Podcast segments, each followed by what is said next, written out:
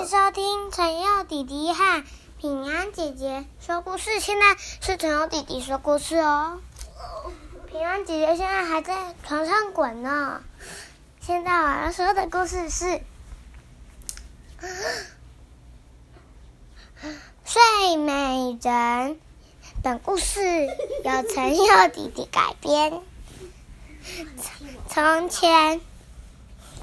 从前有一个国王和一个皇后，他们生下一个小女孩。小女孩很善良又很乖，懂得知恩图报，而且她每次骂人的时候都很善良。直到直到有一次，她在。在王宫时，之后呢，王国王请了很多的人来参加小女孩的诞生。就是啊，诞生有有很多朋友，各国的王子、公主、米丙级全部的工农都可以来参加。还有国王，还有邀请很多朋友的魔法师。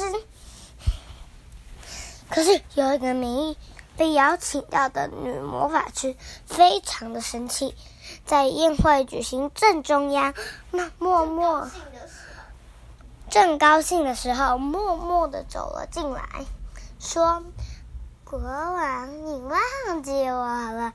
我也要送给公主一个礼物。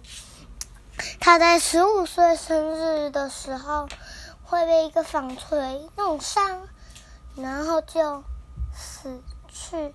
女魔法师一说完，全国的人都感到恐怖极了。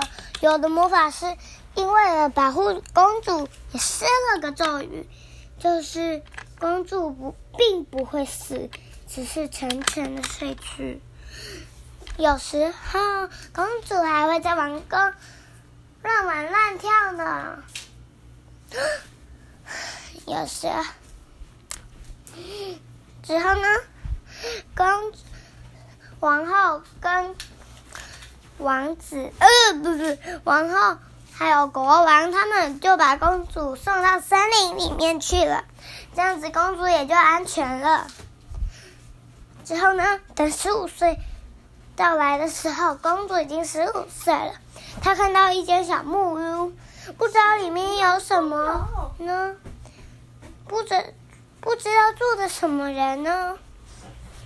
之后呢，他就默默的走了进去。之后呢，他他们的时候，有一个老婆婆，不是有一个门打开了。之后呢，小女孩默默的走了进去，发现有一个小狭窄的楼梯。他慢慢的走了上去，发现有一道门锁起来。他一转钥匙，门打开了。他发现里面有一个老婆婆正在纺纱。他说：“老婆婆说，你想干什么呀，小女孩？”小女孩说：“老婆婆，您在做什么呢？”我在纺线啊。你要不要试试看呢？小女孩很兴奋，她在国王里面都全部都没有玩过，她都没有玩过，而且也没有看过这个东西。她说：“好呀，奶奶，就请您教教我吧。”说完，公主就去去，公主就去了去了老婆婆的身边之后。一碰到纺纱锤，就沉沉的倒在地上。可是公主并没有死，只是沉沉的睡去。故事说完了，晚安。希望你们可以很快的睡着，下次再收听我和平安姐姐的故事哦。故事说完了，拜。